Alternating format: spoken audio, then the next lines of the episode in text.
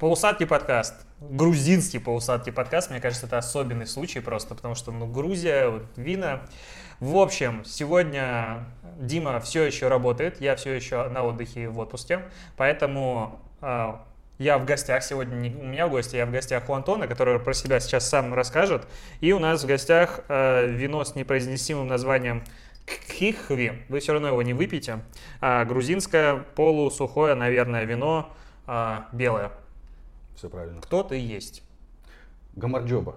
Вот Гамарджоба. Можно начать. На... Блин, надо. Гамарджоба. Гамарджоба Генацваля. А, я тебя буду перебивать, извини. А, я когда услышал, когда люди приветствуют друг друга Гамарджоба, я думал, что это Степ. Ну, для меня это слово такое стебное. Mm-hmm. Я думал, что это типа они стебутся как-то, но оказалось, что нет. Они еще не только э, говорят гамарджоба, они еще целуются при встрече здесь. Я видел, мужики. Думаю, да ладно, прям разврат. Да, мужчины еще э, здесь могут э, ходить под ручку друг с другом, и это такой знак дружбы. Ну вот, касаемо поцелуев, у меня, кстати, здесь была оказия, хотя это не очень правильный термин, но я его обычно использую для этих ситуаций. Я попробовал горячо по-грузински поприветствовать э, своего грузинского друга, вот, и слишком громко чмокнул в воздухе. Стыдно мне до сих пор. Не будем такими приветствиями разбрасываться, да. А, про себя рассказать... Э, Ура! Не знаю даже что. Но начну, наверное, с, э, с того, с кем я работаю. Ведь ты, наверное, часто можешь быть тем, как раз с кем ты работаешь, кто, кто тебя окружает чем Типа покажи мне свои кейсы, я расскажу кто то Да, ну вот, в общем-то, все мои кейсы. Да, ну, люди, которые нас слушают, к сожалению, не видят, но Антон забит, ну, Какая, какой процент тела у тебя забит, как ты думаешь? Не знаю, но знаю, что в армию возьмут с любым процентом, потому что это многие, многие, многих это интересует, ну да, заберут с любыми вообще татуировками. У меня одна большая незаконченная, и вот о татуировках. Я долгое время работал в Сибири в студиях татуировки, развивал их, и как-то в итоге перешел в маркетинг, э, в такой очень нишевой. Я занимаюсь э, работой с тату-мастерами, с тату-студиями, э, делаю им полный комплекс рекламных услуг. Еще я долгое время работал в организации концертов, вечеринок. В общем, совсем вот таким вот альтернативным, фриковым, непонятным. И в этом в вопросе продвижения вот этого всего непонятства мне пришлось разобраться я нащупал свою аудиторию, я понял, как я могу общаться с неординарными людьми, через какие креативы к ним подходить, э, что им предлагать. И мои клиенты это те люди, которым вот нужна такая аудитория. А знаешь, как тебя запомнят и как ты будешь подписан? Человек, который снимал порно. А, да. Ты как-то подводишь, подводишь там, вот тату, да, это интересно, да, этот как он, а, работа с концертами, это интересно. Но посередочке, я помню, что ты мне писал, посередочке ты так вскользь упомянул, что мне надоело смотреть чужое порно, я решил снять свое. Не понравилось, да? Красная линия. Ну, не совсем, ну, так... немножко с другой стороны. А, хорошо, начнем тогда с самого горяченького. А, в промежутке между работой с концертами, с привозом артистов и переходом к работе с тату-студиями я искал себя и я чуть, я чуть не сказал то, из чего бы потом слепили мемы. Я подумал, что я разбираюсь в порнографии. Я думаю, так может подумать вообще любой человек э, в возрасте там, от 16 до 21 года Нет, тут точно. знаешь, мне кажется, вот с возрастом, вот это джуниоры 16 лет, mm-hmm. дальше там медлы уже, ну, там, проекты, хеды и так далее, там, ну, а в конце уровень. японское порно. Да. То есть вот если ты вот, вот, Какое? вот японское. А, японское, ну да, нормально, то пройденный этап. Это уже, а, ну тогда уже я не знаю, что дальше. Знаешь, самое ужасное. Каждый раз, когда я пишу подкаст и хочу что-то обсудить, я думаю, что этот подкаст смотрит моя мама. И это всегда ограничивает меня. Но объясни мне, как вот в жизни обычного человека, ну почти обычного, ты такой сидишь, смотришь порно и думаешь, свет херовый, звук тоже говно, надо снять свое. Или сюжеты не понравились? А, у меня был очень важный такой катализатор к тому, чтобы именно приступить к действию. Потому что э, пофантазировать над тем, что а вот я бы тоже мог снять порно, или а я бы лучше это снял, ну что они делают, ну как вот он вот это делает, это может каждый придумать. А дальше-то начинается вопрос уже там посерьезнее, вопрос продакшена, куда это дальше контент пойдет, как его монетизировать, как вообще устроена вся эта индустрия. И у меня долгое время вообще был в голове вопрос, а, откуда в этой индустрии столько денег, что она может конкурировать там, с работорговлей, с наркотиками, если мы все это смотрим бесплатно. Ну, э, мало кто, э, по крайней мере, мне еще никто не признавался в том, чтобы оплачивал э, премиум доступ да, на то есть там на Pornhub или еще где-то. Их обычно Я, дарят. Да, и обычно Роскомнадзор. И после этого обычно разблокировка происходит, что о чем-то надо говорить. Люди сбросили напряжение, стали менее злыми и разблокировали. И мне попалась на глаза книжка, она в свободном доступе циркулирует, вроде бы автор Алекс Гой, она называется «Всем спасибо». Очень маленькая, очень интересная, насыщенная. Там человек, который в нулевых годах, по-моему, в Петербурге начал заниматься съемкой порно. Придя в этой безвыходной ситуации, нужны были деньги. Э, и он рассказывает, можно сказать, кейс. То есть вот у меня был там фотоаппарат, у меня были примерно такие-то знания, были такие-то выходы. Я начал там помощником оператора, и понеслось, понеслось. И прям в книжке указан адрес сайта, который мы, наверное, не будем рекламировать, да? Ну, я думаю, нет. masterx.com. не, кстати, не надо его пересылать э, друзьям во ВКонтакте, потому что он в черном списке. То есть начинают блокировать ВКонтакте за распространение ссылок. Э, и все, он, он полностью выкладывает всю механику. То есть снимаешь так, тизер такой-то длины, публикуешь там-то, э, тебе пишет человек, который готов купить это за такие-то деньги. Там описано все, включая э, цены, то есть что почем можно продать. Я счел это инструкцией к действию. Подожди, давай нас, э, ну... Мы не торопимся, да? Нет, наш подкаст регулярно просто ругают за то, что конкретики мало. Вот мы с тобой то тоже обсуждали. Цифры. Цифры. Я немножко, скорее всего, буду врать, но это будет недалеко от правды. Э, очень давно все это было. За ролик, снятый по индивидуальному сценарию, 15-20 минут, э, он писал, что вроде бы штуку баксов в тот момент можно было получить. Индивидуальный сценарий – это если тебе какой-то изврат mm. присылает, что он хочет увидеть, и ты для него конкретно снимаешь? Да, но я бы, я бы не сказал, что это прям изврат. Но, хотя... Это вот ты спрашивал, что после японского порно?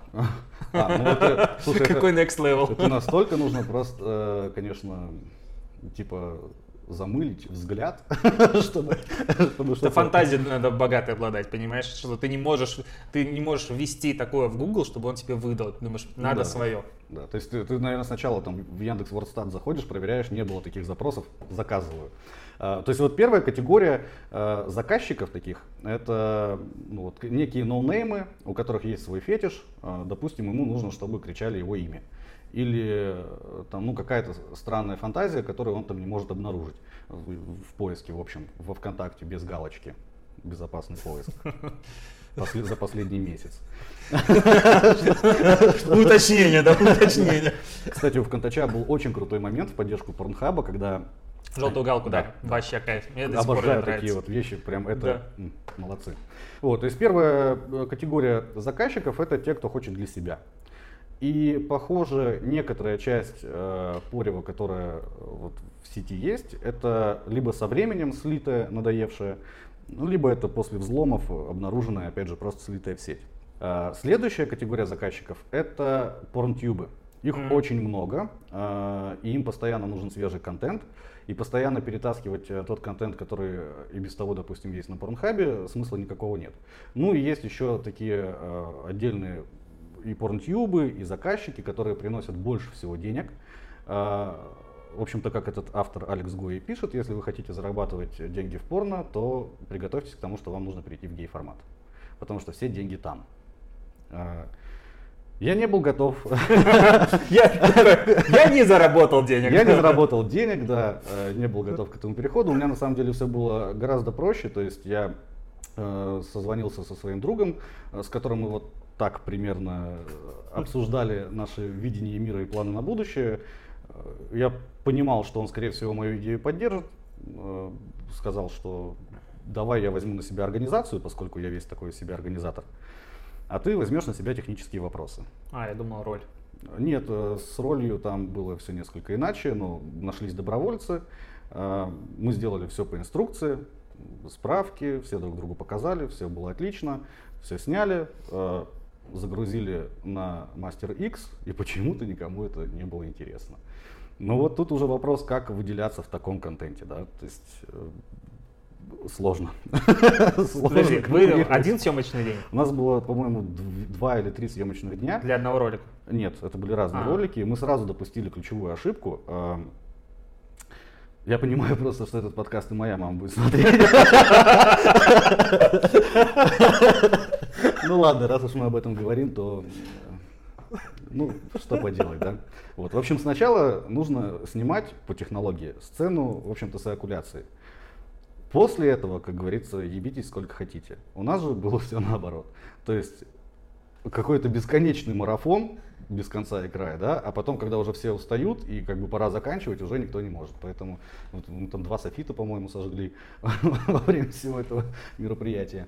Вот. И ну, я могу сказать так, поскольку я уже, это, это была просто проба пера, а, это прикольно первые 15 минут, когда ты смотришь в объектив камеры, когда ты понимаешь, какую обстановку ты создал и что вы вообще делаете, а дальше все. То есть все, в этом уже нет ничего интересного, это какая-то тягомотина, рок-н-ролл уже у тебя не стучит в груди, ты такой, о, ну все, сейчас, ну сколько еще можно. Вот. И я не представляю, что испытывают те ребята, которые занимаются монтажом. Я думаю, там все еще более скучно. А, на постоянной основе. Причем да, это да. вообще жесть, наверное. Но это, наверное, было такое длинное вступление, вступление, mm-hmm. потому что, ну, мне просто хотелось поговорить. Мы договорим за кадром. Mm-hmm. Давай поговорим про на выбор. У нас, э, я просто не, для тех людей, кто, говорится, только что понял, что это подкаст не про порно, а, мы, я общаюсь сегодня с Антоном, который живет в Грузии. Сколько ты живешь уже? Ну, 8 месяцев или 9. Я не, ну, почти год переехал из Сибири, из Сибири сюда. И у нас на выбор есть, мне кажется, три основные темы. Первая тема, почему ты свалил из России в, сюда и решил здесь заниматься маркетингом. Угу. Второе, про тату. И третий, немножечко про все-таки организацию мероприятий, потому что тоже маркетинг тоже интересно, и там масса подводных камней. Давай начнем, наверное, с Грузии, как, mm-hmm. как бы объединяющей нас страны. Да, мы начнем с Грузии, потом э, по ивентам, а, а потом по тату тому, как, как я оттуда перешел в тату. А, с Грузии. Вообще я собирался в очень большой трип по безвизовым странам, поскольку я уже всю свою работу перевел строго в интернет, мне не нужно сидеть в офисе. А, я смог себе это позволить, не, не привязанность к Смотри, mm. я буду постоянно задавать вопросы, mm. готовься.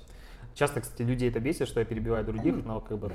А, вот это же типичный такой э, рай фрилансера формата «я буду работать на удаленке и буду путешествовать по всему миру, я так пиздато буду работать, не знаю, сидя на пляже, попивая коктейль, вот это вот все кайф». Я с этим столкнулся вот на прошлой неделе в Баку, когда доделал аудит, у меня тут пляж, у меня тут то, все, как бы гулять надо, а мне надо работать. Два дня сидел, это делал работу. А, и ты сознательно на это пошел. То есть ты сознательно думал, что я поеду как бы путешествовать и буду работать сознательно, но, во-первых, на самом деле я домосед, а, причем до такой степени, что те мои э, друзья грузины, с которыми мы сейчас здесь общаемся, тату-мастера, они периодически э, стучатся ко мне в дверь, видимо, чтобы проверить, что я вообще живой, и до сих пор для них загадка, как человек может столько не выходить из дома. Столько не выходить из дома, это к вопросу о том, ну как оно работает в районе а. для фрилансера. Потому что, ну, ну вот так примерно, да, то есть нон-стопом мы, мы сейчас как раз в те дни разговариваем, когда я зашился уже до э, настолько капитальной степени, что собираю вокруг себя э, новую команду, расширяю возможности, потому что я перестал справляться физически просто со всем тем, что мне нужно делать. То есть это Наверное, лучше в офисе работать, лучше во все, во все это не лезть, я думаю, так, потому ну, что... Ну, это определенно.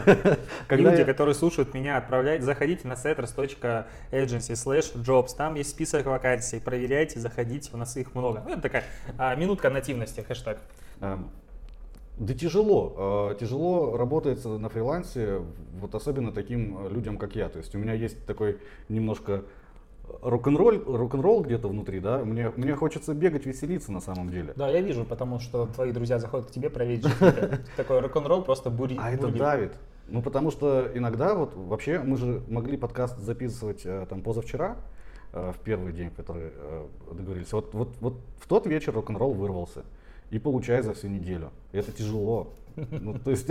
я, я причастен к этому. А, а потом неделю разгребаешь. С утра до вечера, соответственно, работаешь. Отдельно, ну вот мне тяжело э, из-за климата работать, потому что сейчас в Грузии э, лето, довольно жаркое, я больше сова, потому что днем работать вообще невозможно. Это, ну, типа, ну так тепло, солнце тебя разморило, а если ты поел, все, сразу спать ложишься. Поэтому работа ночью в основном происходит. И, и, и дисциплина, самодисциплина, это очень большой вопрос. Так, короче, вот mm-hmm. ты был в Сибири. Mm-hmm. Про Таиланд историю мы уже послушали. Да. Еще, может, вернемся к ней. Ну нахрен ее. Я об этом забыть хочу. А за человеком с молотком бегали по его квартире. Так вот, ты такой в Сибири сидишь, думаешь, все, я хочу путешествовать. А, переезжаешь в Грузию на пару дней, остаешься здесь уже на год. И хочешь здесь дальше оставаться. Да. Чем тебя эта страна так это зацепила? Кроме хинкали и вот этого вот всего. Ну вот, кстати, я совершенно не тот, кто По тебе не скажешь. Ну, я знаю. Я, как, как человек, который почти такой же, я могу говорить всегда другим людям. Согласен. Я считаю, что страна это в первую очередь люди. А, и люди, их образ мышления здесь, то, насколько они вообще легки на подъем в отношении борьбы за себя, за свое будущее, а, то, как они а, как молодежь их развивает свою культуру. То есть здесь сейчас э, сумасшедшее там технодвижение, они они строят, строят, строят, строят, и, и, ты вот приехал в Тбилиси, допустим, в октябре, в Тбилиси сегодня это уже совершенно другой город. Э, ну, то есть э, сумасшедшая динамика вот, развития всего, ивенты те же самые. Я как раз тебе отправлял э, вот, в Инстаграме, да, кажется, да, очень крутой проект «Тбилисские дворы», который делает местное телевидение, которое в общем, они ищут э, такие алдовые дворы Тбилиси с, с огромными деревьями, ставят там сцену и э, совершают разные музыкальные художественные акты. А жильцы не против? Жильцы также на балконы выходят и смотрят. Mm-hmm. То есть это мероприятие длится, как правило, до 11 часов. До 11 вечера тут все ну, я просто представляю, в Питере, мне кажется, если начнут по дворам ходить и типа вот этим колодцам делать там музыку, все скажут, вы что, охерели? Мы тут культурная столица, хотя дворы там не менее интересны. Может быть, хотя я вот знаю, что группа Психея часто выступает на крыше клуба ну, крыша и клуб, это, наверное. Ну, я просто видел тоже, что очень близкое соседство к окнам, mm-hmm. и вот весь этот шум и так далее. Нет, здесь э, то есть, весь двор собирается, во двор вмещается 300, 400, 500 человек, они музыцируют, и это все абсолютно бесплатно. То есть ты идешь по вот этим дворам Тбилиси, старым, вот это все вокруг тебя, это красота, ты слышишь какую-то магическую музыку, заходишь, там еще воду раздают бесплатно, э, сумасшедшие красоты грузинские девушки. И ты стоишь и такой, ах, как это прекрасно все. И это только одна из песчинок того, что здесь происходит в культурном плане. Э, и это еще то, что касается какой-то классической музыки там, для взрослых, скучной, назовем ее так. Uh-huh. Да? Э, то, что здесь происходит в плане техно, это отдельный разговор. Там, в мае прошлого года э, у Басиане произошла техно-рейф-революция. Ну, можно, рабочее название этого события. То есть, когда клуб в качестве протеста после того, как у них был наркорейд, э, вытащил все оборудование к зданию парламента, они устроили рейв на три дня э, с лозунгами о том, что если вы не будете давать нам танцевать под землей в андеграунде, мы будем танцевать перед вашими окнами. И они могут себе это позволить. А как их не загребли? Я не знаю, но ну, мне вот это представь нравится. Себе, вот представь себе, ты такой, тебя в клубе в Москве прошел обыск, угу. наркотики, все дела, всех угу. заломали. Такой, вы нам не даете танцевать, выйду-ка я на Красную площадь. Я уже вижу, как тебя на подходе просто загребают. Ты ставишь аппаратуру и говоришь, мы будем танцевать здесь, и перед Белым домом. Херак. И что, полиция просто типа стояла молча в сторонке? Ну, я не слышал, чтобы именно во времена тех событий в мае были какие-то кровопролития, как вот недавно это произошло. Uh-huh. А, ну, я, я не знаю, как это все происходит, но я в это во все влюблен. То, как грузины поднимаются друг за друга, молниеносно собираются тысячными толпами на э, площади у парламента. При этом я был на всех митингах, вот, которые сейчас происходят. Ой, конечно, сейчас в ходе разговора разогнался, конечно, не на всех, потому что они идут уже 37-й день, если я не ошибаюсь. На нескольких. Э, я шел туда как раз, чтобы проверить на себе информацию о том, что здесь русофобские настроения, что вот там русских в Тбилиси бьют и, и не любят. Да на меня косо даже никто не смотрел. Потом как ты отличишь русского, белоруса, э, ну, вернее так, россиянина, белоруса, украинца э, и так далее. Э, и вообще это не в крови грузин какое-то, ну, вот такое именно Насилие. На, насилие и разделение по цвету кожи или что-то в этом духе. То есть Тбилиси это интернациональный город. На этих э, протестах были флаги, ну я там насчитал флаги восьми стран.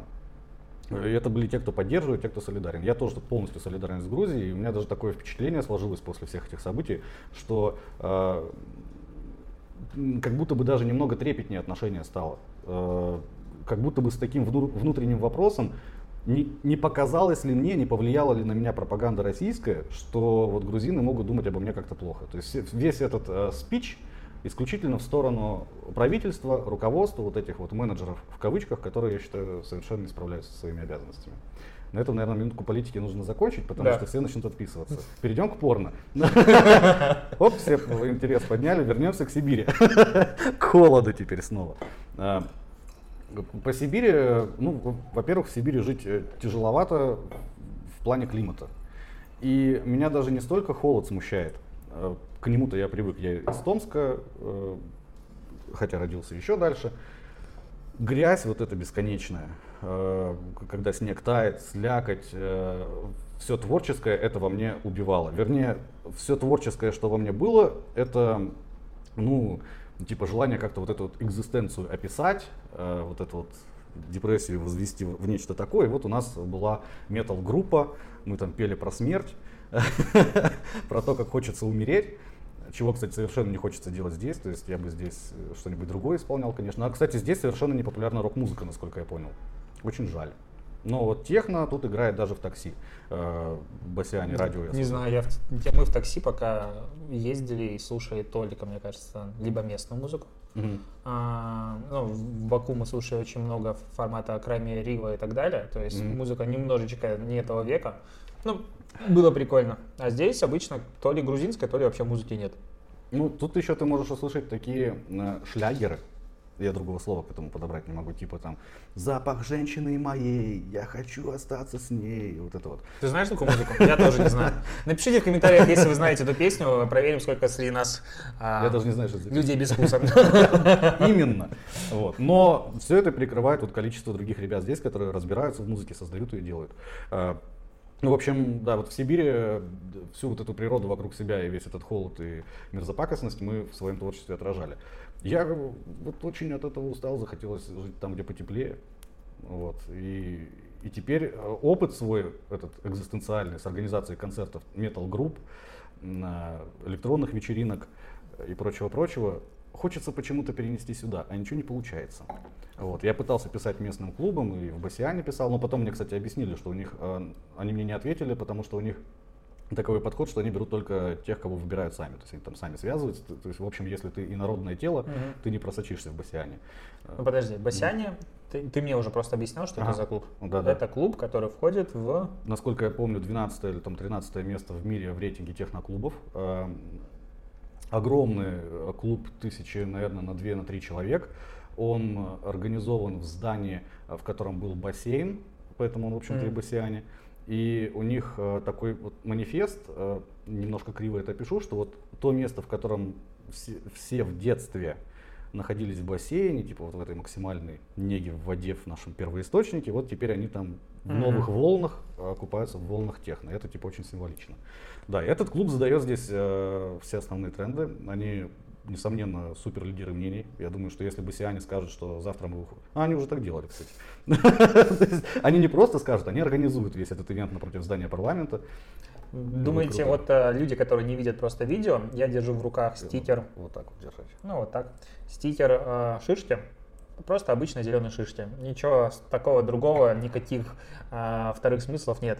Но эта зеленая шишка, это символ чего? Это логотип партии Гирчи. Гирчи вроде бы переводится как шишка, если я правильно понял. Это местная партия, которая лоббировала э, вопросы декриминализации марихуаны. Вот это вообще, это вот после порно, наверное, всем будет интересно, потому что все, кто, многие, вернее, кто собираются э, в Сакартвело, Сакартвело это оригинальное название Грузии, не на русском языке, спрашивают, а что там правда можно курить? Ну, а что тут правда можно курить? Ну можно, но только если ты а, например, ну, то есть можно формально курить, насколько я понял, даже на улице. Правда, никто этого не делает. И, и если ты косяк уже кому-то передашь, который mm-hmm. закурен, это будет уже считаться распространением. Поэтому, конечно, курить можно, но осторожно. Можно даже сколько-то выращивать дома. А, ну, у меня к этому слабый довольно интерес. Мама смотрит.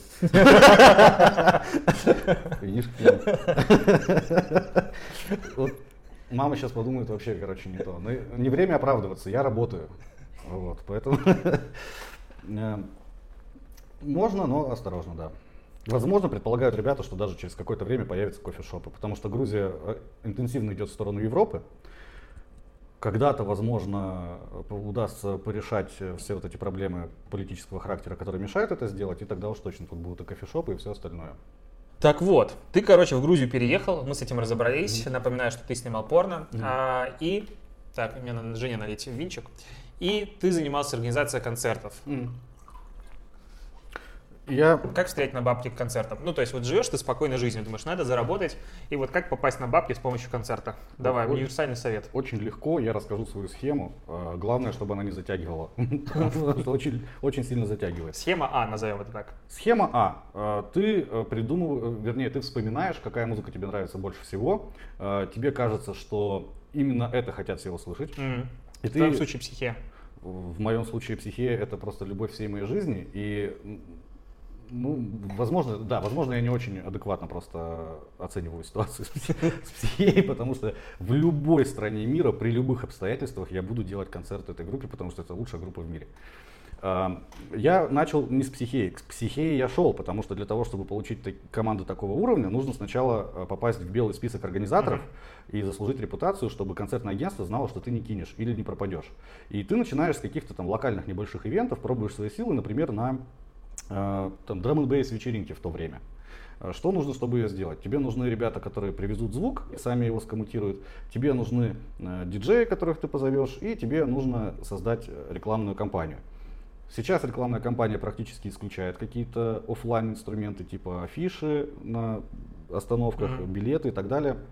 Тогда э, у меня схема была такая. У меня был друг в типографии. Я к нему приходил, говорил, что у меня есть охуенная идея. Стопудово окупится. А, напечатай мне, пожалуйста, в долг 300 а, билетов, 100 афиш и вот там браслетики там и так далее.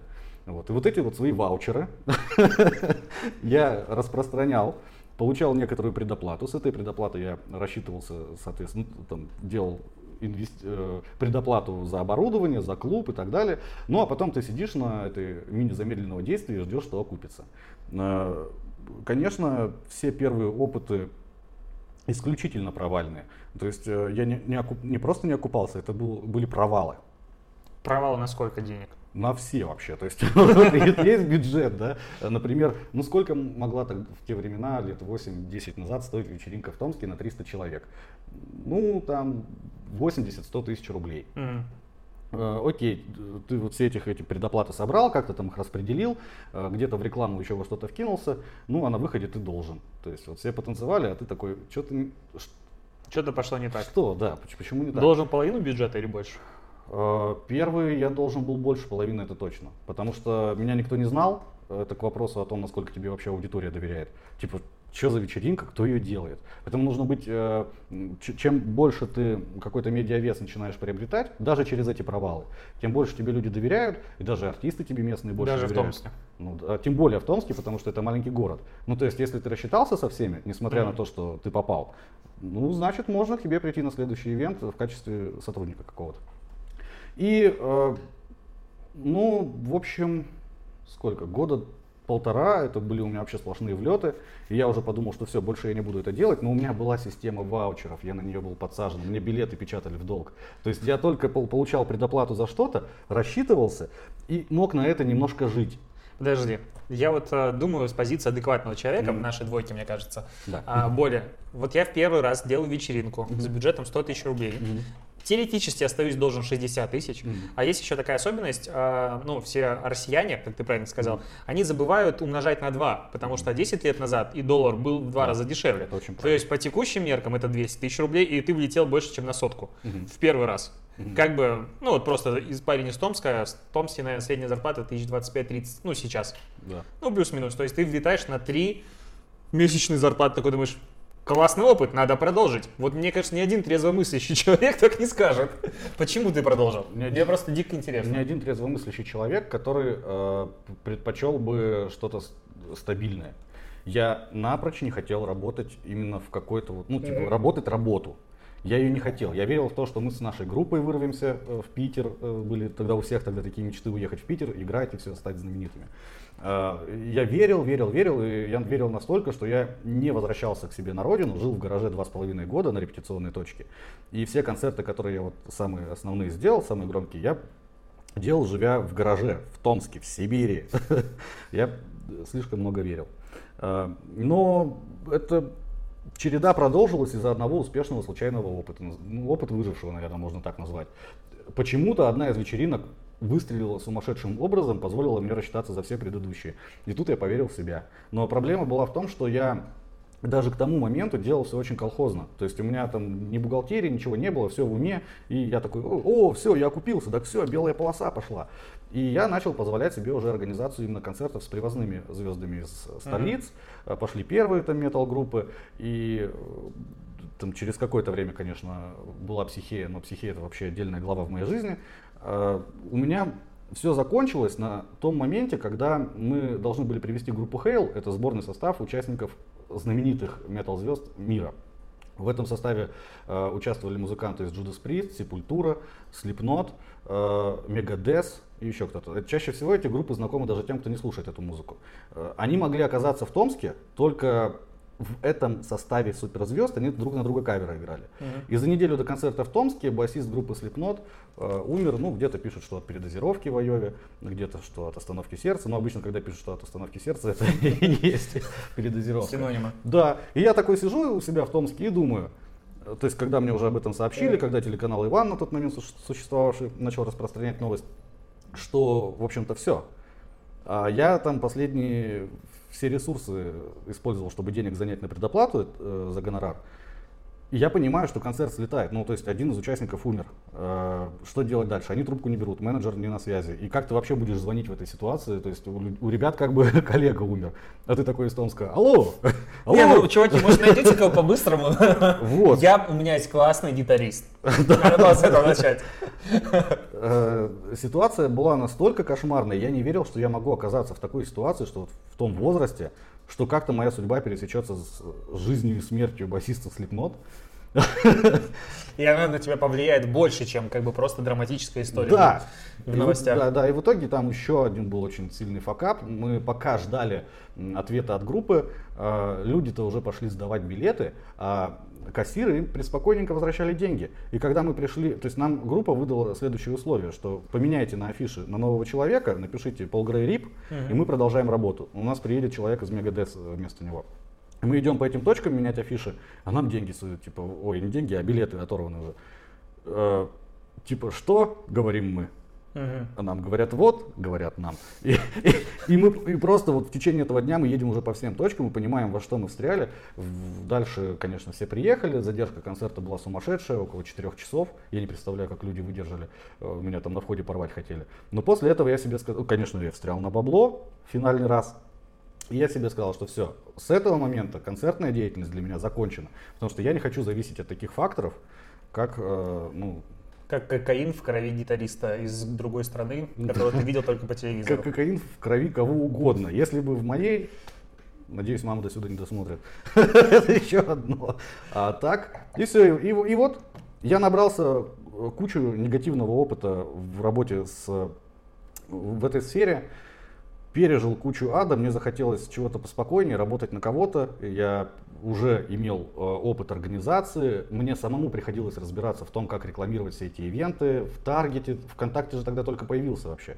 Многие его, кстати, еще эм, как это, ну типа про против были, что типа это глобальные сети. Там, типа ВКонтакте, э, это ФСБшный проект, да, который... Да, да, да. Хотя мне кажется, вот сейчас, э, если сейчас вернуться назад, то тогда он так не казался. То есть контакт, там, контакт был чем-то... Ну, я вот помню свое, допустим, э, ощущение от соцсеток. У нас... Mm.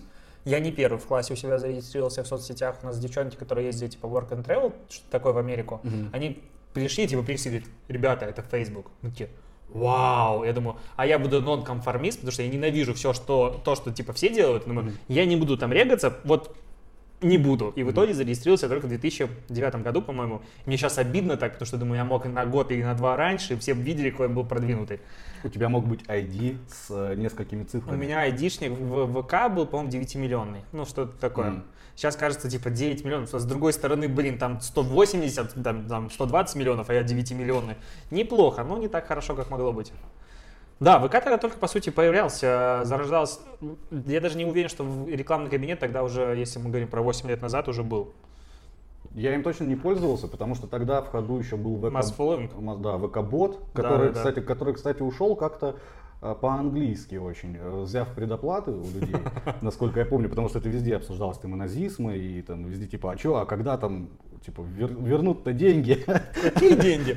Кстати, вот это прикольная ситуация, сейчас же сервисы масс-фолловинга, они, ну, они не сильно показывают, но, зная информацию изнутри, у них есть скажем так, трудности с э, пользовательской базой. Mm-hmm. А насчет того, что вот масс мягко говоря, подумер, и вроде бы как там одни говорят победят, другие уже сушат весла, но народ перестал верить в этот инструмент, и я не знаю, сидишь ты в чатах или нет, э, вот эти вот масс умер, блядь, что делать дальше, как жить, как продвигать Инстаграм.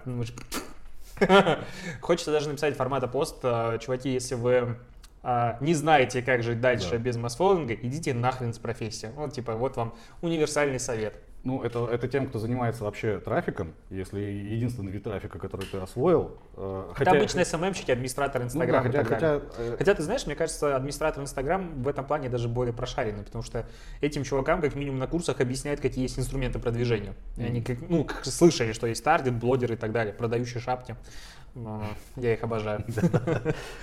Э, по, по поводу Инстаграма и того, что там сейчас происходит, э, я, во-первых, всем своим клиентам говорю о том, что э, нельзя ни в коем случае рассчитывать только на инсту.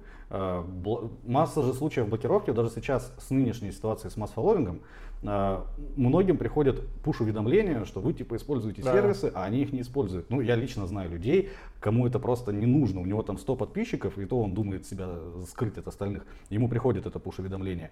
А, я занимался, вот, кстати, возвращаясь к Адалту, продвижением страниц моделей, которые вебкам-модели. У них было все в порядке с контентом, то есть они не нарушали никаких правил Инстаграм. Я эти правила читал. То есть там на самом Смотри, деле... в комнате собралось два человека, которые читают правила Инстаграма, это, как правило, в два раза больше, чем обычно есть, потому что я вообще редко встречаю людей, которые читают, сука, правила платформы, в которые инвестируют кучу денег. Вот это для меня удивительно вообще. Такое ну, во-первых, мир. многие совершают очень большую ошибку. Я бы хотел всем напомнить э, про серию Саус Парка, про лицензионное соглашение, когда, когда люди подписывали с кем, с Apple, да? Там, да, это было с Apple. Да, Человек-многоножка серия называется, обожаю. Да, вот э, посмотрите, пожалуйста, те, кто Ты до сих пор... не прочитал. Кто регистрировался в соцсети и не читал лицензионное соглашение, потому что, возможно, у вас там очень большая антенна в жопе установлена уже. Вот. И, то есть, социальные аккаунты в социальных сетях людям не принадлежат. Да. Об этом социальная сеть сама говорит, что мы в любой момент, по любому поводу, мы вас заблокируем. И при таком раскладе хранить весь контент тупо в инсте, то есть многие там даже на телефоне не хранят, не хранят то, что загружают. Потом их блокируют, и они такие, ах, что делать? Ну, сейчас Инста начала давать тебе возможность выкачать Только все сейчас. фотографии, да, это круто. И я еще не уверен, что это в, у всех есть, потому Скорее что... всего, это... не раскатилось, но в целом... Ну, на новой пишке, может да. быть, есть, а где-нибудь там в Европе, например, они еще не предлагают, и все в банан улетает просто без возможности сохранения. Поэтому, конечно, э, это вопрос не к тем, кто занимается трафиком, а к тем, у кого бизнесы. Э, соцсеточки это здорово, но это больше для имиджа. В том эм, ты сейчас, подожди, заходишь на очень опасную Тонкий грань. Да, да. да. Тонкий ну, лед под тобой уже трещит. Я понимаю. А, в, том, в, в той индустрии, в которой я работаю, по крайней Татухи. мере. Да. То есть, э, ну, это круто, то, что у тебя есть аккаунт в социальных сетях, но чаще всего все там начинающие тату-мастера, которые обращаются, они уже дошли до той степени, когда они, э, их аккаунты настолько витринны, как там Наташа Ноготочки Челябинск. Вот, и тебе приходится постоянно вот Слушай, так а вот надо делать. Я вот консультировал ребят угу. а, однажды, ну, они пришли на консультацию по поводу как раз а, продвижения тату в соцсетях. Угу. Ну, там у них были вопросы не формата, как это делать, у них все было хорошо, было по контенту. Угу. А, а вот разве, ну, я вот, как ты видишь, у меня есть одна татуировка, mm-hmm. когда вот я ее сделал вот настолько, то есть две буквы, я потерял сознание, чтобы я просто понимал. Это нормально. В основном, кстати, только мужики в обморок падают. Да, низкий болевой порог, поэтому это, видимо, моя последняя татуировка. Я поделюсь с Хевом, но это потом. Так вот. А, и для меня как раз, кстати, страница в Инстаграм Тату Мастера mm-hmm. это в первую очередь зайти портфолио посмотреть. Mm-hmm. То есть я вообще вряд ли буду подписан на него долго, ну, потому что я зашел, сделал татуху, и если мне, не, конечно, я не заболел этой болезнью чернильной и все такое, mm-hmm. я, скорее всего, от него отпишусь. Ну, это mm-hmm. мое. Но вот зайти посмотреть просто как портфолио формата ноготочия, чего нет? А, потому что Инстаграм у мастеров это на самом деле немножко не про продажи. Да. А, продажи это все-таки сайт. А, это удобные кнопки онлайн-записи. Это когда вот весь прям этот лендинг тебя ведет к тому, что ты должен все-таки прийти в студию для диалога. А тебе никто никак, ни в одной студии практически тебе не смогут сказать ценник сразу, если это не старт-прайс, а какая-то миниатюрка. То есть это очень Татуха долго... какая? Спичечный коробок, 50 баксов. Ой, спичечный коробок, ну это вот мы уже другой тонкий лед потому что я-то в этом пожил. Вот. То есть эм, про продажи, если говорить именно, видишь, многие очень неправильно ставят э, те же цели. Э, то есть человек обращается за тем, чтобы сделать э, Инстаграм там, э, его более вовлеченным, чтобы там аудитория общалась, чтобы его оценивали, чтобы там органика росла, а потом говорит, а что-то мне в директ не валятся заявки. Да, так, э, так мы не призываем писать тебе в директ, если что, о чем мы говорили на старте.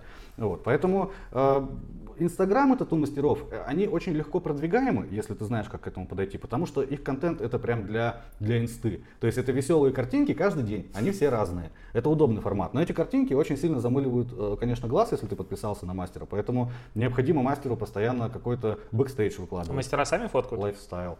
Ну, чаще всего да. И тут возникает вопрос по поводу, ну, вот ты, как я понимаю, сейчас продвигаешь многих тату-мастеров. Да. Ты учишь их фотографировать, закупаешь свет, допустим, что-то mm. такое? Или это просто на, я в основном просто пытаюсь поменять их отношение вообще к контенту, mm-hmm. объясняю, какое должно быть соотношение, что нужно делать в аккаунте, как общаться с аудиторией.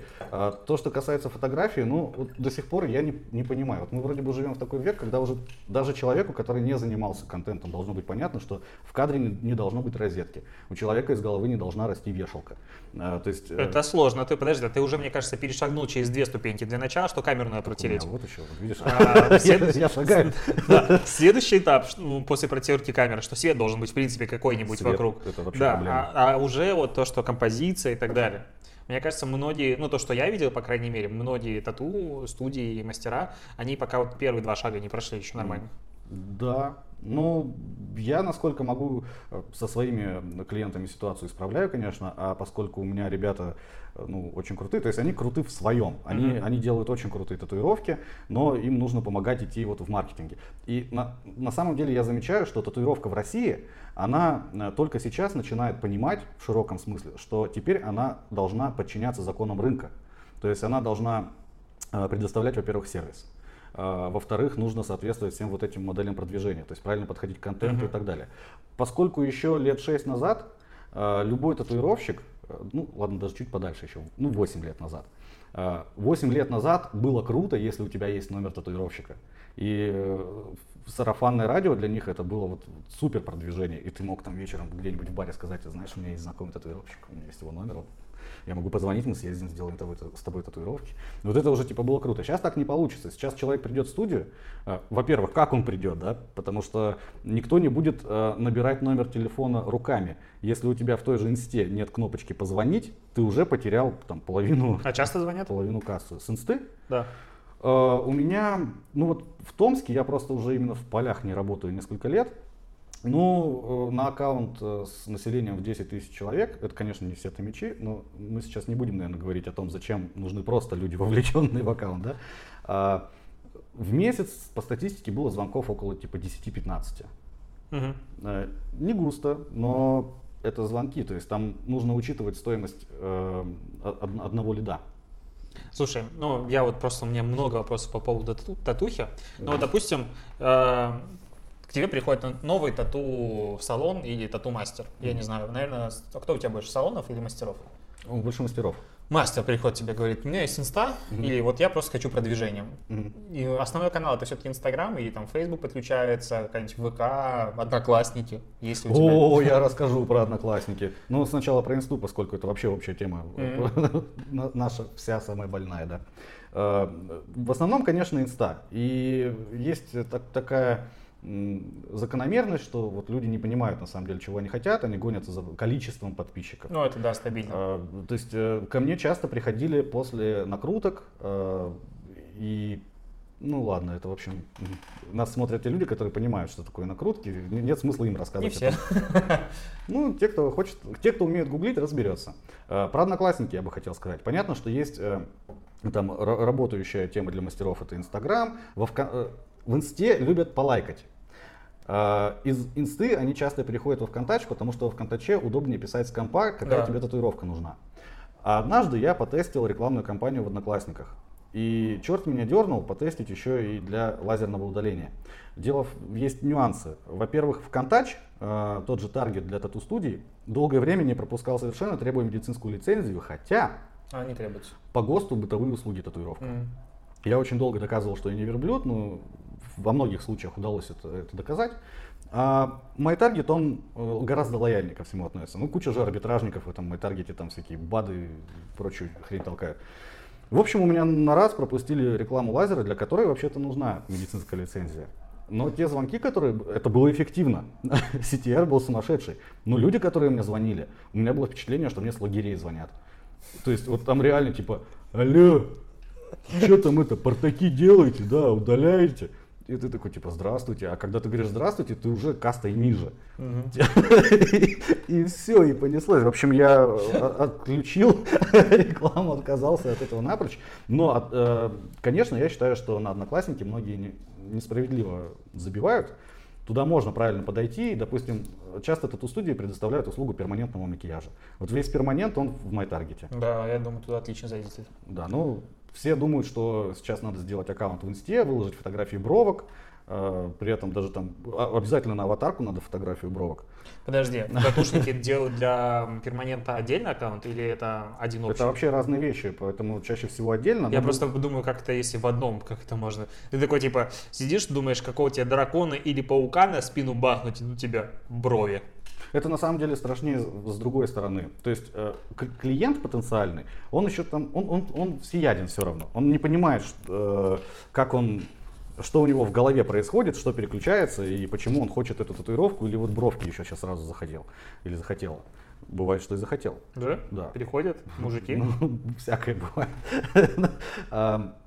По поводу того, как это на стороне уже самой студии, я вот зарекся работать э, внутри студии одновременно и с татуировками, и с бровками, потому что мой первый опыт — это совместная работа с очень крутым мастером, который э, на высочайшем уровне делал бровки и художественную татуировку.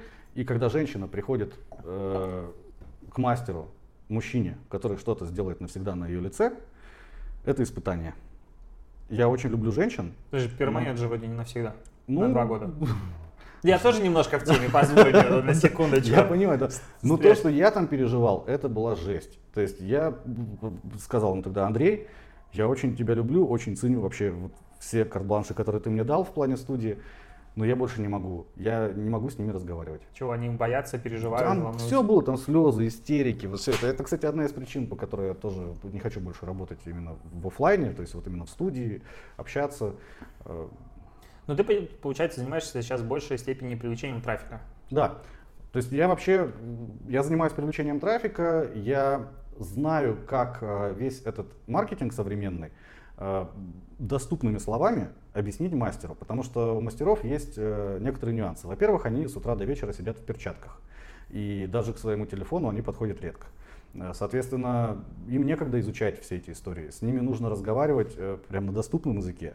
То есть не там KPI CTR, uh-huh. что-то там, где-то там. А мы вот берем сейчас 10 тысяч рублей, а, вот в этой социальной сети что-то такое волшебное магия? произойдет. Да. 10 тысяч рублей магия клиента. Да, и смотри, и вот важно же то, что к тебе придет три человека, э, допустим, сделают три татуировки, например, еще по 10 тысяч рублей. Но ты же должен правильно считать, если этих людей правильно встретить, организовать правильный сервис, их не придется заново покупать, потому Они что да, раз. мы сделаем mm. все лояльненько, и это уже не 10 тысяч рублей, это каждый человек, который будет тебе раз в полгода деньги нести. Вот что значит твои 10 рублей, которые ты мне сейчас дашь. Давай, давай, не бойся. Подожди, а ты подписываешься именно на лиды? А, когда как. То есть есть люди, которые, да, там хотят прям вот, вот лиды, то есть мы, если мы понимаем, что такое лиды, если мы это обсуждаем. Ну, да. если они говорят, мне нужны только вот люди, которые придут, ну, это может быть тот язык, который ты с ними общаешься, вообще другой. До недавнего времени я в основном только инстой занимался, причем я довольно эффективно и долго мосфоловлю. Но я умудряюсь из этого мосфолова нужные профиты доставать, потому что э, в индустрии татуировки вот именно такой способ продвижения, это не просто у тебя подписчики. А, если ты приводишь э, хорошую аудиторию мастеров, ну, чаще всего я привожу э, других мастеров, которые тоже любят оценивать его контент, они любят что-то друг у друга подспиздить. И что дает мастеру присутствие в его аккаунте кучи других тату-мастеров со всего мира? Имидж, узнавание, там, Ну, во-первых, у мастеров есть такая важная штучка, это спонсорство. Есть э, много Э, компаний, это почти все компании, которые занимаются эквипментом, которые производят краски, оборудование и прочее, они приглашают мастеров на спонсорство. Ты заходишь там на сайт, у некоторых есть прям раздел спонсорства, и там сразу давайте для начала нам ссылочки на ваш инстаграм, фейсбук, прочее. Угу. Э, прочекать, э, насколько живая аудитория в аккаунте сейчас даже школьник сможет. Соответственно, этим компаниям э, нужно, чтобы этих мастеров смотрели другие мастера, которые хотят им подражать. И тогда они готовы в качестве спонсорства выдавать э, какое-то количество продукции. Вот я как раз делаю так, что на спонсорство со мной попасть гораздо легче. То есть это профит номер один.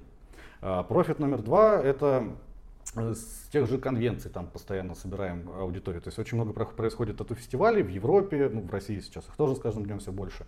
Ну, там проходит конвенция, мы, соответственно, там с этой конвенции людей собираем. Там и по геотегам, по прочему, мастера уже видели, и на него подписываются, там приходят те, кто его уже знает, тоже лоялен. Ну, там много всякого всего. Я хочу просто сказать так, что они счастливы. Я делаю тату-мастеров да, счастливым. Да, и мы вместе счастливы. Э, есть сайт у тебя? Инстаграм? Там так написано? Нет, там написано не так, там сейчас вообще заглушка. Да, я видел. Я, я потому что, да, эту заглушку я поставил где-то неделю назад, потому что я перестал вывозить э, и начал собирать команду. И сейчас я вообще в новом агрегатном состоянии, когда мне приходится сталкиваться с чем-то новым. Делегировать. Да, это страшно. Ужасно, потому что, да? Потому что я только я так хорошо могу. Это очень тяжело. Подожди, ты сейчас а, ищешь, по сути, трафик менеджеров, набираешь себе в большей степени. Ну, то есть я сделал объявление у себя на странице, э, что мне нужны те, кто будут делать сайты на тильде, потому что это малый бизнес, ему чаще всего проще вот как раз через mm-hmm. тильду всякую заходить. Э, таргетологи, э, по контексту ребята, хотя с контекстом тоже тяжело для татуировки, потому что там Google, Яндекс просят и ИПшки, и эти лицензии, у многих их нет на самом деле. Ну, в общем, да, я собираю такую команду, кто знаком с индустрией татуировки, кто понимает, как мыслит человек, который хочет сделать татуировку. А, и сейчас хочу сделать комплексную уже услугу для мастеров, которые ко мне обращаются. У меня есть э, клиенты из Европы немного, и я начинаю уже понимать, как устроен рынок там. Отличается? Отличается очень сильно. Особенно отличается в плане аудитории. Потому что если в России, допустим, человек приходит э, и он готов общаться, он приходит за татуировкой, ты, вот, вот я проводил все эти консультации очень долго, настраивал мышление человека, mm-hmm. объяснял, как надо подойти к татуировке, чтобы получить идеальную. И у меня были случаи, когда мне за консультацию люди приносили алкоголь в качестве подарка. Вот, то есть, понятно, мастеру принести алкоголь, да, а тут вот вы помогли, я сделала там самую лучшую татуировку в своей жизни, вот вам коньячок. И это круто. А в Европе, насколько я знаю от мастеров, которые у меня по ГСПО там ездят, там ситуация такая. Человек приходит, мастер может сделать татуировку любой сложности, начинает с ним беседовать, и встречный вопрос, типа, ты что, охренел? Я приношу свои деньги, ты говоришь, что моя идея говно, а, типа, вот я хочу вот эту кролика, да, ну, да. на заднице, вот бей его и все. Ну да. И, то есть консультация там, по сути, То есть нет. прогибов нет, поэтому, возможно, и поэтому я наблюдаю, что когда мастера уезжают на госпоты, э, гораздо меньше работы не публикуют из-за этого. Хотя есть там, конечно, с госпотов приезжают крутые. А для нас серых и убогих господ это а, что? Господ это сейчас э, на протяжении уже нескольких лет очень такая крутая штука в теме татуировки. Мастера меняются друг другом э, в плане студий. То есть фактически, если ты мастер татуировки, у тебя есть свое оборудование, с которым ты готов выехать, э, пишешь в группу на Фейсбуке, которая специально для этого организована, mm-hmm. допустим, там, Германия, такой-то город. Я мастер оттуда-то, вот мои работы, я хочу у вас поработать. Вот, студия говорит, что у нас есть для вас клиенты, мы можем с вами поработать. Вот, и можно путешествовать, работать. Вот такой фриланс. Фриланс. Вот смотри, ты приезжаешь, допустим, в Таиланд, думаешь, как бы круто отдохнуть сейчас. Ну, вместо ноутбука ты открываешь чемоданчик и, и понеслась на 8 часов. Слушай, а сколько вот, э, ну это вопрос такой тупой, я знаю, как они бесят, но я не могу его не задать. Сколько в среднем стоит лид, который придет, прям, ну не лид, а конверсия итоговая у татушников сейчас по России? И сильно она отличается, допустим, в условном Томске и Москве? Да, конечно. Ну, Томск, Москва вообще, типа, в любом случае, Москва, Питер всегда будет отличаться, хотя э, Москва и Питер по стоимости татуировки очень сильно отличаются. Но тут у нас еще отдельно добавляется стоимость рекламы в социальной ну, сети, да. если мы говорим про белую рекламу. А, в Томске, ну, у меня все настолько по-разному, что я, вот, честно говоря, до сих пор все на коленках держу и даже не учитывал, сколько там этот лид может быть. Ну, у меня бывали совершенно провальные компании, когда, допустим, вкидываем тысяч пять рублей, на пару дней того, чтобы все потранслировалось для нашей студии. И вот именно во время кампании, ну, допустим, одна-две заявки приходят. Uh-huh. Но нужно понимать, что в татуировке человек греется очень долго. Тот, кто подпишется на тебя в инсте, он может думать год. Татуировка это не горячая продажа совершенно. Более того, татуировка это категория роскоши. А, на нее тратят деньги в последнюю очередь. И ты можешь а, делать рекламу сегодня, ну, там, в смысле в начале года, а, можешь допустим, лето во время просадки в Томске, можешь закидывать еще больше денег в рекламу. И ты не сможешь посчитать эти лиды, потому что они все придут перед Новым годом, потому что они начали копить на татуировку летом, uh-huh. потому что удобно откладывать по 2000 в месяц на сеанс, который стоит 10 тысяч, и купить сертификат перед Новым годом, когда мы через Uclient сделали рассылку смс о том, что у нас сертификаты в течение двух дней можно купить со скидкой 20%. Вот там он этот а как, вылезет. Вот, я вот это все понимаю и mm-hmm. полностью с тобой согласен. Но сейчас мы оказываемся, оказываемся в ситуации, когда ты приходишь к тату-мастеру, который очень далек от слова ROI, CTPI и так далее, CTR, и ты ему говоришь, слушай, вот мы сейчас берем тебе 10 тысяч, как ты объяснял, mm. вкидываем, потом еще вкидываем, вкидываем в течение полугода, а потом кто-то к тебе придет. И они такие... Нет, они так не покажут. Ну, как ты им объясняешь? А потому что, я из, и, и потому что я из среды. А, они потому что, тебе верят, да? Потому что я в этом работал, потому что я говорю с ними на одном языке, потому что я не только настраивал таргет mm-hmm. на старте своей карьеры. Ты бил какие-то татухи? Да, это были пьяные себе? эксперименты. И себе тоже все это исправлять приходится. Вот. То есть я, я с тряпкой по, ту, по тату-студии проходил там, ну, лет, наверное, 5-6. А сколько ты денег потратил на татуировки своих? Э, я когда считал, вот мне было когда интересно посчитать, это было, наверное, лет пять назад, когда я еще прям деньгами тратил, скажем uh-huh. так. А, там было потрачено, ну, что-то, может быть, 1150. Uh-huh. Ну, у меня есть там что-то типа бартера и что-то в этом духе. А еще бывают такие ситуации, когда на гастспоте, допустим, ребята у нас э, присутствуют, э, присутствовали, я уже не, не работаю в полях, и вечер, э, Делать нечего, да? да, давай там что-нибудь вольнем. Вот так вот один человек не вовремя заскочил на эту студию и получил себе в течение э, где-то 10-часового сеанса татуировку во всю спину, череп. В четыре руки ему делали. Вот. Можно было таймер, конечно, включить, сколько раз он в обморок упадет, но он очень здоровый, это друг мой. Вот. Он выдержал и... На халяву. За винчик, да? За Диди Мадлоба. В Грузии Диди Мадлоба это значит большое спасибо. Я вот, а, если мне кто-то будет оказывать услуги, я могу говорить большое спасибо много раз. Но вот я за Диди Мадлоба вообще не соглашаюсь.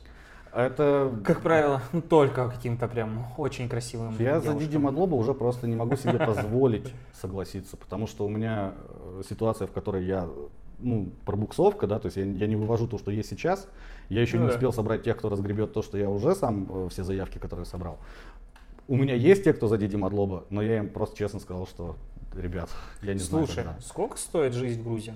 Я потому что походил, вот пос, посмотрел по ценам, мне прям очень понравилось. О. Кроме вот э, этой пешеходной улицы, где нас развели на очень дорогой кальян, ну для местных, мне кажется, 60 лари это до хрена было, а, вот, и все такое, но тут очень дешево. Да.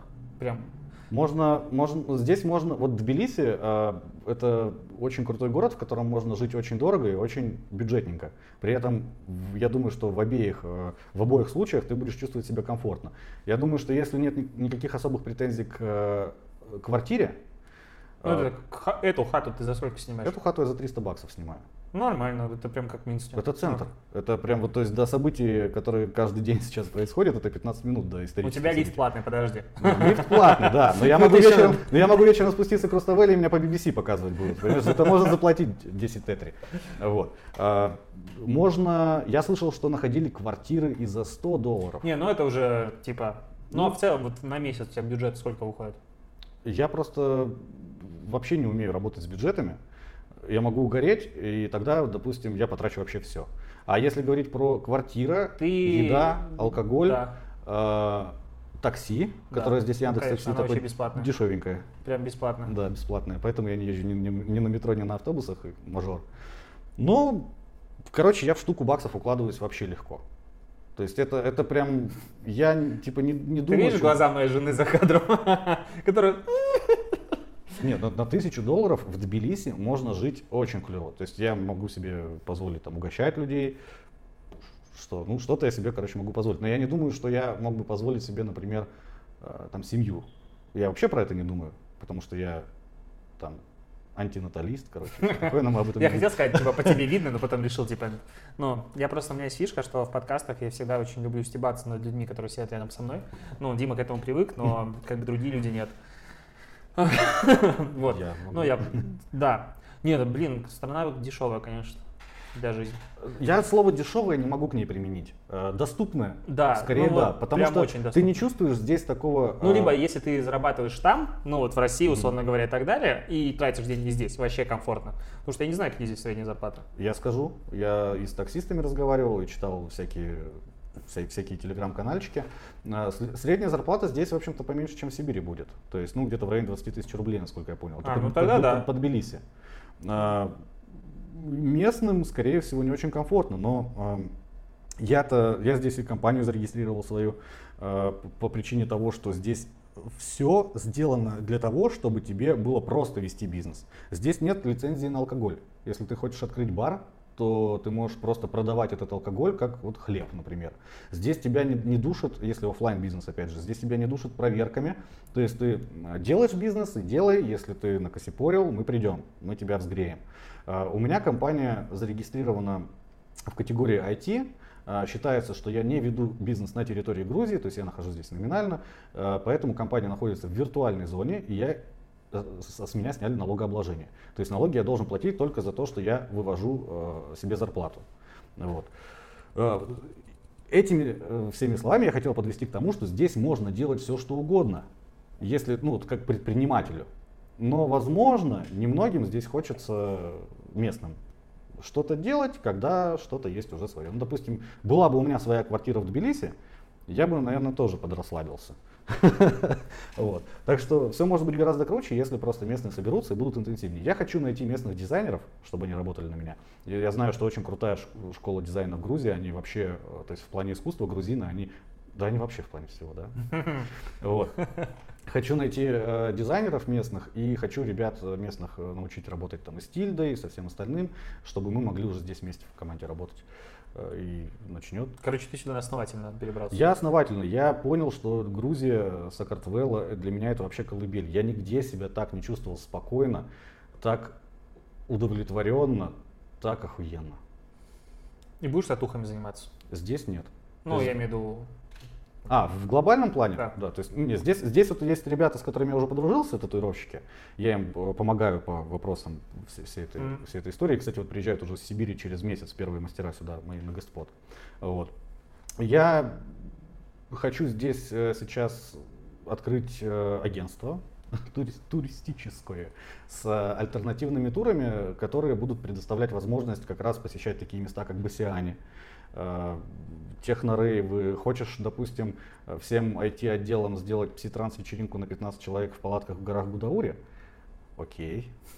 То есть вот если интересны такие вещи, я хочу вот их представлять. То есть у меня вот весь опыт э, вот этих вот ивентов, порно пропустим, да? Нет, подожди, ты можешь тоже предлагать Могу. у судей, то есть ты, у тебя уже наметанный глаз, наконец мы переходим к интересным вещам. Давай, да. Наметанный глаз, ты знаешь, как ставить свет, сколько, вот ты уже понимаешь, с чего надо начать съемки. Да. Я, правда, как э, человек, который как бы, ну, я не могу сказать, что я снимался или снимал, но у меня были эти, как сказать, нет, это нахуй.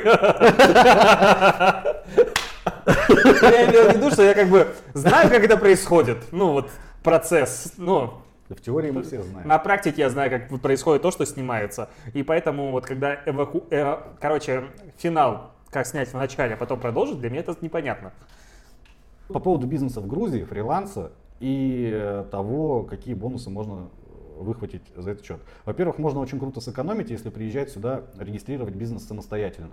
Это на самом деле не так дорого, даже с нынешним запретом, который вроде до Нового года, если нового кипиша не произойдет. Именно перелеты? Да. Через Баку вообще летается легко. Mm. Я уже как человек, который только что так летел. Сколько обошлось? А, ну, мы мажорили, mm. поэтому как бы летели дорого. Но нет, в целом билеты из Москвы в Баку стоили на двоих тысяч двадцать, по-моему, ну плюс-минус. Но mm. Азал авиалинии это лучшее пока что случалось в моей жизни. Mm-hmm. Я, конечно, бизнес-классами не летал, mm-hmm. но там, чтобы ты понимал, в экономе наливают вино. И авиакомпания прям Boeing, нет, это была Aerobus, короче, все очень хорошо. Mm-hmm. А потом мы летели, как будто это лоукостер mm-hmm. из Баку в Тбилиси, 6 тысяч, по-моему, на человека стоил. 6 а, 6 на двоих. Ну, то есть билеты бесплатные вообще. Mm-hmm. Такси в Баку бесплатное, ну, если из одного терминала в другой, там вообще пешком дойти. То есть в целом долететь типа за 15 тысяч можно вообще легко в одну сторону. Mm-hmm.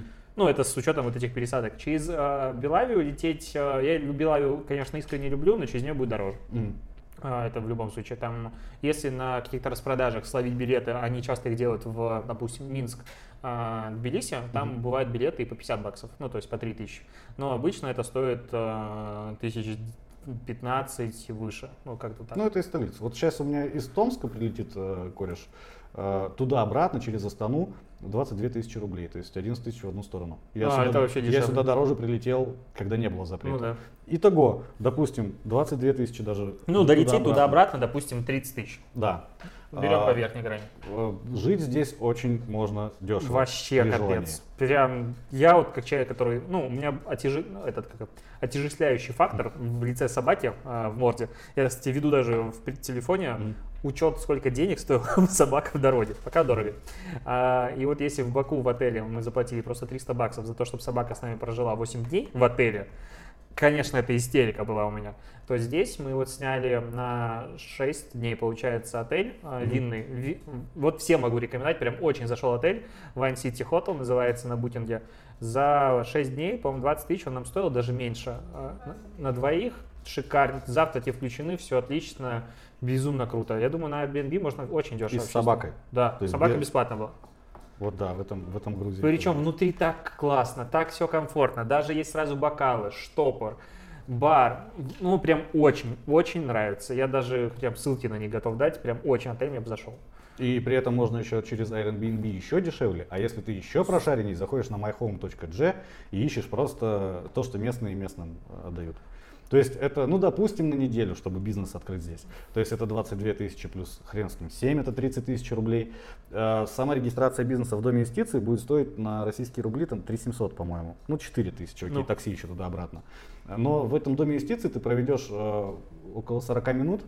Э, после этого я вот лично потратил 10 минут в очереди в налоговой. Это просто очередь. А на русском общаются? На да, не, ну в Дом юстиции в любом случае нужно будет прийти с грузином, либо если через компанию какую-то делаешь, то будет представитель компании. А да? где грузины найти? Ну, в Грузии вообще. Написать тебе? Или идешь по улице, говоришь, пошли дом юстицию. Ну, а пошли, Слушай, я думаю, на самом деле, это какая-то у них точка естественного отбора, потому что если ты не смог найти грузина, который с тобой придет, наверное, ты плохой А зачем человек. грузин? Uh, я так понял, это какой-то, как это? Типа, да, он хороший человек. Ну, это что-то типа того, да, но еще есть просто момент, у них же принцип одного окна, все должно да. быть быстро, просто и понятно. Но это еще, по-моему, какой-то, как этот орган называется на букву А атовизм, да, который больше не нужен, но присутствует. Ну да. Ну это какая-то из серии того, потому что, насколько я узнавал, грузин не будет ни за что отвечать, даже если ты косячишь. То есть, ну просто вот отбор какой-то, естественно, если я правильно понял. И банк. Банк у меня занял больше всего времени, то есть 40 минут плюс 10 минут это 50. В банке я провел ну, где-то час, потому что мне просто рассказывали все. Вот, а вы, у вас IT, а вот давайте мы вот, такое предложение сделаем. А вот вам аппликация такая-то, а вот э, мультивалютность, там что-то в этом духе.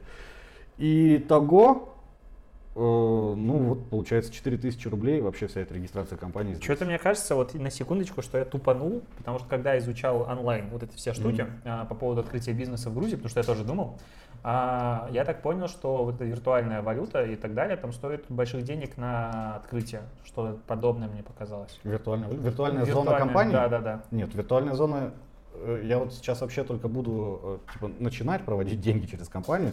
Предстоит с этим разобраться. С этим предстоит на самом деле моим друзьям грузинам, потому что я не хочу. Они же были по, по Я просто не понимаю этих сфер. Вот. То есть вот то, что я заплатил три с половиной тысячи, во-первых, пока деятельность не велась, не надо не сдавать никаких деклараций. Mm-hmm. Если денег не проходило по счету, ты свободен.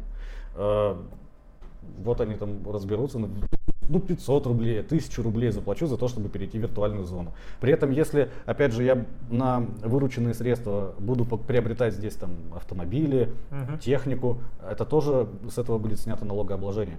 То есть их задача привлекать инвестиции в страну, и они с ней прекрасно справляются. Когда я регистрировал бизнес Доме инвестиций, я понял, что я делаю правильно. Когда рядом со мной были такие европейцы в годах с правильными аксессуарами, на правильные цены, так сказать. И тоже с друзьями-грузинами. Я такой думаю, вот эти люди разбираются в бизнесе. Слушай, я похоже тоже. Тебе, мне кажется, надо делать свой курс, мастер-класс формата за час ты рассказываешь все, куда ехать и как далее. Продавать этот мастер-класс за 5 990. Угу. А как ты говорил, большое спасибо. Диди Мадлоба. Мне за Диди Мадлоба а, его предоставляешь. И вот народ, э, потому что, ну, блин, в России сейчас э, для многих стало откровением, что налоги надо платить. Особенно для фрилансеров и СММщиков. И они такие, блин, что открывать ИП, а там налоги, а там то все. И здесь получается сильно выгоднее абсолютно сильно выгоднее. Есть еще такой момент. Вот эту услугу по регистрации бизнеса, если гуглить, яндексить, э, мы ее найдем за 2-3 тысячи долларов евро. Да, местные компании предлагают. Э, я думаю, что мы можем просто не за Диди Мадлоба, а просто, например, за в два раза дешевле для той компании у моих друзей, которая сейчас открывается, тем, кто напишет комментарий под видео, поставит лайк, предложить регистрацию бизнеса в Грузии, и всем будет Диди Мадлоба, и все будет сделано на, на Слушай, а тогда еще такой вопрос. Я, честно, в налоговом вот там все херне не сильно шарю, но есть такое понятие, как двойное налогообложение и его отсутствие. И вот, допустим, между условной Белоруссией и Россией, а, ну, есть соглашение об отсутствии двойного налогообложения, когда ты платишь налоги, допустим, в Беларуси, mm-hmm. и ты не обязан за них платить деньги в России. А между Грузией и Россией есть такое? Да, у Грузии есть. Э, я, я читал про политику вот, о снятии этого двойного налогообложения. Но я вообще такой парень, что я там... Я просто знаю... Вырезано. Не обязательно на самом деле, что анархия. вот. Ну да, здесь тоже такое действует. Да, то есть ты можешь платить налоги, условно говоря, здесь, и тебе не придут друзья из налоговой инспекции, очень мягкие, но очень требовательные, требуют свои деньги, да? Да, да. Тут, тут и Грузия еще очень хороша тем, что, почему она эм, привлекательна для э, регистрации организации бизнеса, потому что здесь ситуация стабильна в хорошем смысле. Здесь у тебя не будет завтра нового налога, потому что для того, чтобы он прошел, должен пройти народный референдум, насколько я узнавал а он ну, как не пройдет, да? он не пройдет. Да, поэтому здесь все стабильно в хорошем плане. И опять же, те места, которые Грузия занимает за последние несколько лет, они очень в нее влюбляют. Это в десятку они вошли по э, среди самых безопасных стран мира с, э, со скандинавами конкурируя. Это очень многое значит. По экономической привлекательности они также в десятке. Ну и хинкали, вино, да. Да, шашлык. Хотя, ты знаешь, я вот шашлык как-то сильно вкусно не нашел пока вот. Как-то везде подкачивал. Ну, я вот, мне, мне кажется, что местная кухня очень пересолена для меня. Ну. Поэтому я в основном пью. Пиццу ешь. Просто пью. Там соли мало. Я не знаю, сколько мы общались. Вино давно закончилось, хотя мы должны были закончить. Но я, я побоялся открыть вторую бутылку. А, солнце, воздух и вино, оно убийственная смесь имеет а, и результат. Смотрите, мы заканчиваем. А, если, мне кажется, мне на самом деле самого все еще интересует тема бизнеса в Грузии. Мы неожиданно к нему подошли. Если вам интересно, инста, ссылка на инстаграм Антона будет в комментах. можете ему смело писать. Я не уверен, ответит он вам или нет, то есть за него ответственность несу. Э, и за Диди Мадлоба я не уверен, что человек вам все расскажет. Но можете писать, он вас явно проконсультирует и ответит, очень открытый человек. И, возможно, он сдает диван э, свой, я не знаю. На серфинге, кстати, я есть, но я уже думаю оттуда удалиться, если честно. Пишут?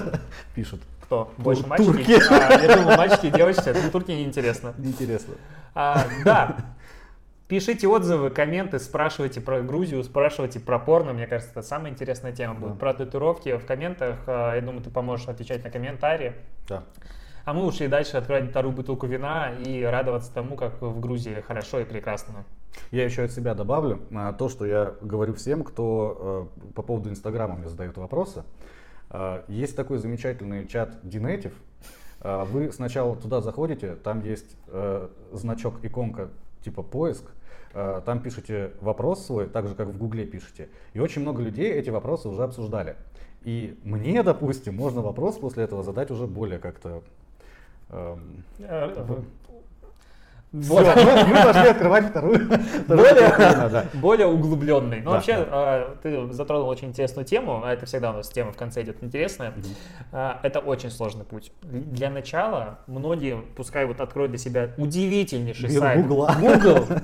Он просто вообще космический. Потом можно открыть, конечно же, чат, либо открыть native.ru slash ask. Обожаю эту платформу, там уже под косарь вопросов или 500. Ну, короче, там много вопросов. И там прям тоже на них на в каждой есть ответ. Вот это прям идеальное место для вопросов по SMM. Я прям последнее тогда Давай. подытоживаю, раз уж мы в разнос пошли. А, я нахожусь здесь только а, вот в этом объективе, только из-за умения гуглить. Я не проходил ни один курс, так что-то случайно купил а, «Найди свой трафик», в свое mm-hmm. время они там проводили, да? А все остальное, все, что я умею, все, все, все что я предоставляю, это просто Google и YouTube. Pornhub я... еще забываем. А, Pornhub, да? это, ну, он отвлекает от обучения. Нет, я имею в виду, ты тоже как бы нашел себя в этом. Ну, э, трафик на Порнхабе покупается через yankitraffic.com. Э, Дорогой? Дешевле в 10 раз, чем обычный. То есть вот те кейсы с банком точка, mm-hmm. допустим, и так далее, это на самом деле там вышло им в десятки раз меньше, чем они бы заходили с подобным креативом через ВКонтакте. А с учетом медийного охвата, который сверху прилетел, он прям очень окупился. Прям в десятки раз меньше. Я думаю, следующая компания, которую запущу, будет там.